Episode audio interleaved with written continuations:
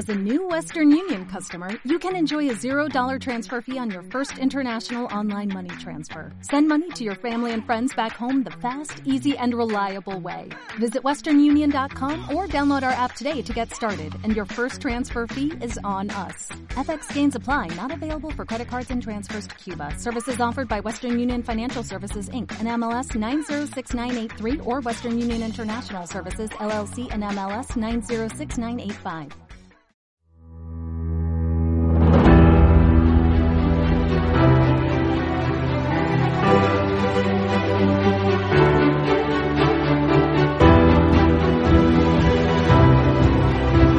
Sed bienvenidos. Vais a adentraros en un viaje en la historia. Poneos cómodos, que hoy viajamos en la historia. Todos estamos en la historia porque los tiempos de los hombres no han concluido. Todavía no hemos dicho nuestra última palabra. Todavía no hemos escrito nuestra historia. Poneos cómodos, que hoy viajamos en la historia.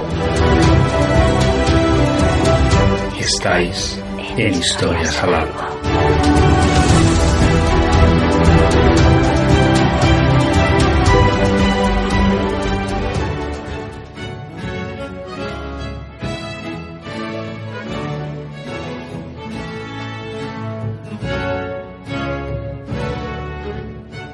María Antoniette Josefa Ana de Austria, o más conocida como María Antonieta, fue sin duda la muerte más sonada de la Revolución Francesa junto a la de su marido, el rey Luis XVI. Tratada siempre como una extranjera, no encontraba su lugar en la corte. Amante de las fiestas y del despilfarro, se ganó el desprecio del pueblo al ignorar la miseria en que vivían además de influir poderosamente en las decisiones políticas de su marido. Nació el 2 de octubre de 1755 en Viena. Sus padres fueron los emperadores de Austria, Francisco I y María Teresa. Durante su infancia estaba rodeada del lujo que caracterizaba a la corte austriaca, donde nunca se le negó ningún capricho. Reina de Francia contrajo matrimonio en 1770 con el delfín de Francia, Luis, que subió al trono en 1774 con el nombre de Luis XVI. Mujer frívola y voluble, de gustos caros y rodeada de una camarilla intrigante, y pronto se ganó la fama de reaccionaria y de despilfarradora. Pero quizás lo que más se recuerda de María Antonieta es su dramático final. Detenida junto al rey y otros nobles cuando trataban de huir de París, fue juzgada por el Tribunal Revolucionario y condenada a morir en la guillotina.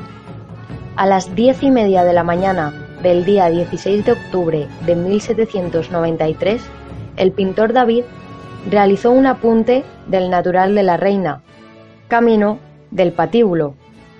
La llevaban sentada en una carreta e iba a ser ejecutada en la guillotina tras más de un año de calvario. El dibujo presenta a la reina como un fantoche patético tocado con una ridícula cofia de fámula bajo la cual asomaban unos mechones de pelo. En sus labios se muestra aún un orgullo que parece desafiar a la plebe. Es un apunte cruel en el que el artista quiso desposeer a su víctima de todo residuo de esplendor o de hermosura, mostrando en ella la fiera que ya no podía ejercer más sus perversidades. Para la multitud que la contempló ese día, María Antonieta era la encarnación del mal. Para muchos otros fue una reina mártir y un símbolo de la majestad y la entereza. Aquel despojo que David vio pasar rumbo al cadalso había sido, sin duda, una de las reinas más bellas que tuvo Europa y la más primorosa joya de Francia.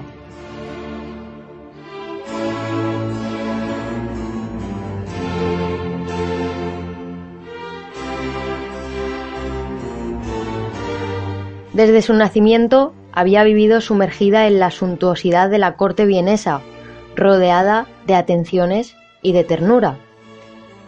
Su padre, el emperador Francisco I de Austria, la adoraba. La emperatriz, María Teresa de Austria, como el país entero, estaba embelesada con su hija y no podía negarle ningún capricho.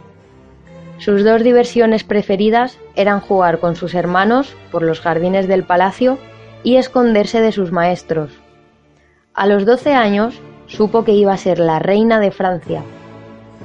Su madre se dispuso a hacer de ella una perfecta princesa parisana y le asignó dos expertos que se ocuparían a fondo de la futura cabeza real, un preceptor eclesiástico y un ilustre peluquero. El primero debía reforzar su fe y su francés. Al segundo se le encomendó la no menos delicada misión de edificar en la cabellera de la infanta una versallesca torre dorada llena de bucles. Una semana después, ambos contaron que estaban derrotados. El preceptor aseguraba que María poseía un cerebro ingenioso y despierto, pero rebelde a toda instrucción, y el peluquero no podía culminar su obra debido a la frente demasiado alta y abombada de la joven. A los 14 años, cuando se casó con el duque de Berry, entonces delfín y futuro rey Luis XVI, María Antonieta era ya una muchacha espléndidamente formada, con un cutis de color entre el lirio y el rosa, unos ojos azules y vivos capaces de condenar a un santo, y un cuello largo y esbelto. Para el gusto francés, solo su boca, pequeña y dotada del desdeñoso labio inferior de los Habsburgo resultaba desagradable. El escritor inglés Horace Walpole, que apreció sus encantos durante la celebración de una boda, escribió Solo había ojos para María Antonieta, cuando está de pie o sentada. Es la estatua de la belleza, cuando se mueve es la gracia en persona. El matrimonio con el futuro rey de Francia fue bendecido el 16 de mayo de 1770. Hubo desfiles, fiestas y muchas solemnidades. Poco después, por la noche, no hubo nada. Al menos eso consignaría el delfín en su diario en la mañana del día 17. Ríen. Una sola palabra que seguía escribiendo durante siete años, hasta que ella tuvo el primero de sus cuatro hijos. María Antonieta, vital y poco inclinada a la sanidad, se aburría soberanamente con su esposo y pronto comenzó a salir de incógnito por la noche, oculta tras la máscara de terciopelo.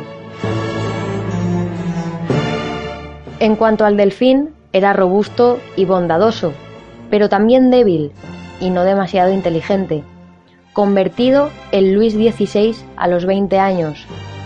María Antonieta escribió a su madre, ¿qué va a ser de nosotros? Mi esposo y yo estamos espantados de ser reyes tan jóvenes. Madre del alma, aconseja a tus desgraciados niños en esta hora tan fatídica. María Antonieta pronto se convirtió en símbolo escandaloso de la más licenciosa corte de Europa Trataba de agradar y de obrar con acierto, pero nunca lo conseguía.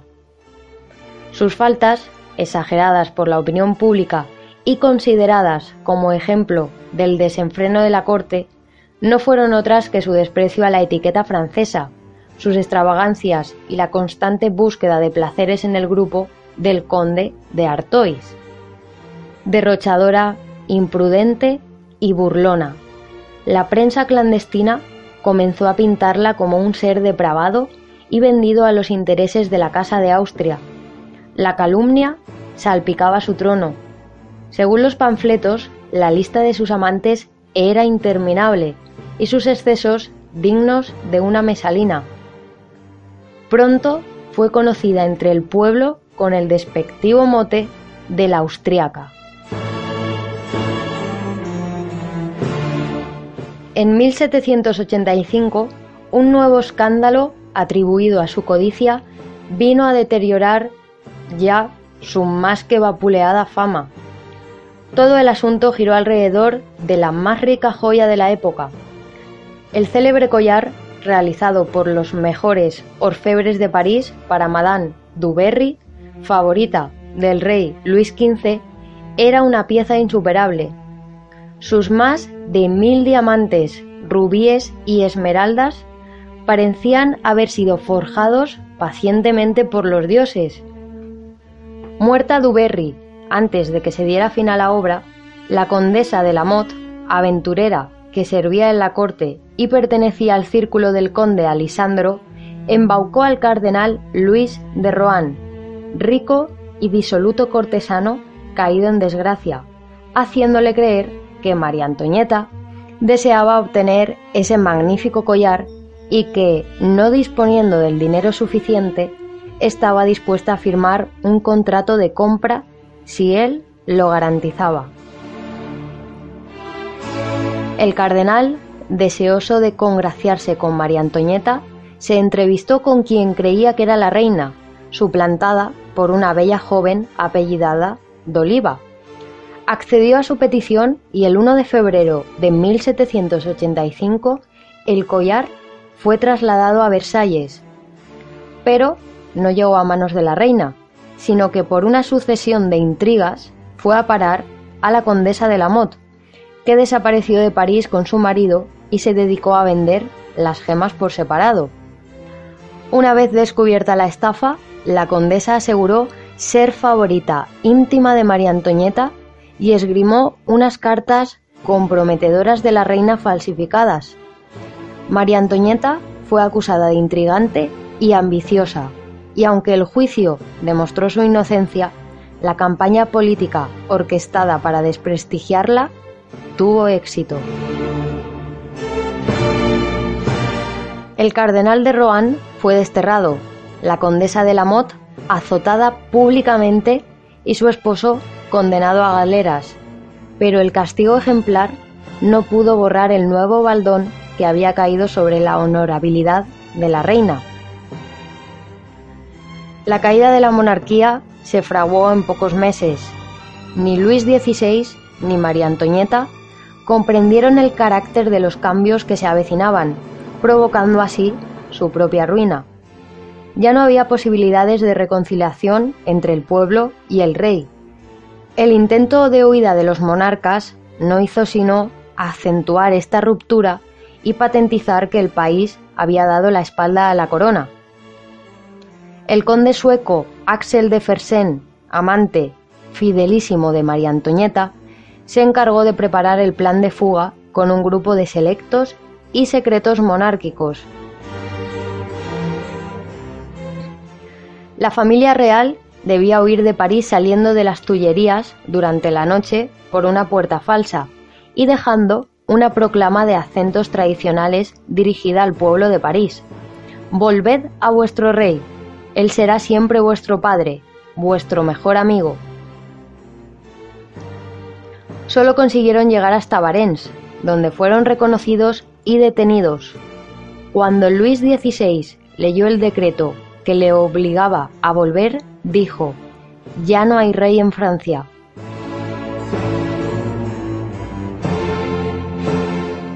La Asamblea Legislativa no tuvo más remedio que someterse a cabecillas revolucionarios como Robespierre y Danton. No pudo evitar el asalto por las masas de la residencia real, arrebató los poderes al rey y permitió que fuese encarcelado en la torre del Temple. Después, para la realeza, no quedaba sino un trágico final.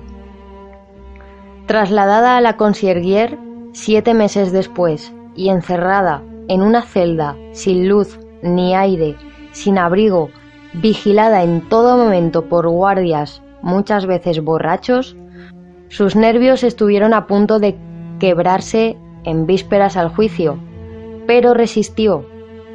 Durante el proceso intentó defenderse con sus últimos restos de dignidad.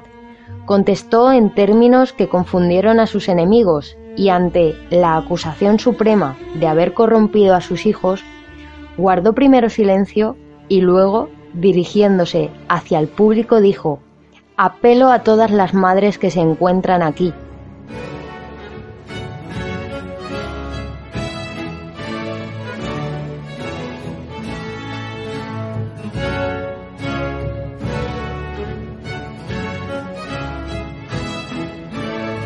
Las deliberaciones del tribunal duraron tres días y tres noches, siendo por fin declarada culpable de alta traición como viuda del Capeto.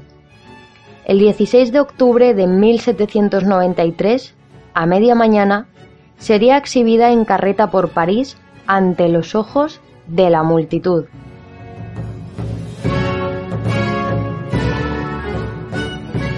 Ninguna imagen más expresiva ni más elocuente del enorme cambio que se había operado en ella en su famoso dibujo.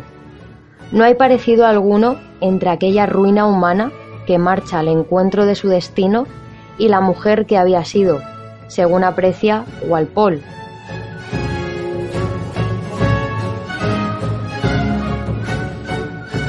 Finalmente, subió lentamente los peldaños del cadalso, redoblarían los tambores, caería la cuchilla y la cabeza ensangrentada, asida por los cabellos por uno de los verdugos, sería mostrada a una multitud vociferante.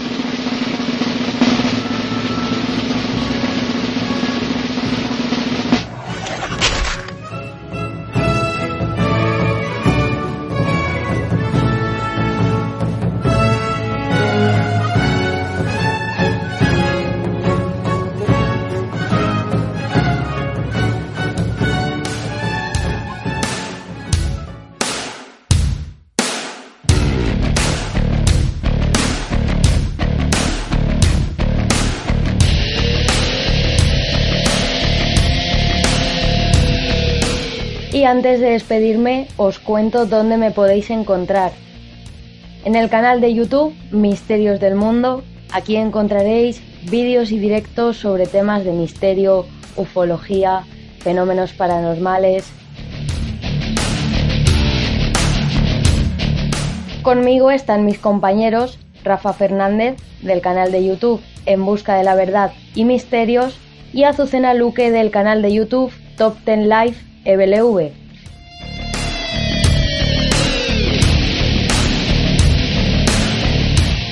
Y por supuesto, nos podéis encontrar también a todos aquí en iVoox en el podcast Misterios en Mecenas RTV. Si os queréis poner en contacto conmigo, me podéis encontrar en mi página de Facebook Historias al Alba, en el correo historiasalalba.gmail.com o en Twitter como Historias al Alba. Muchas gracias queridos amigos, nos escuchamos la semana que viene.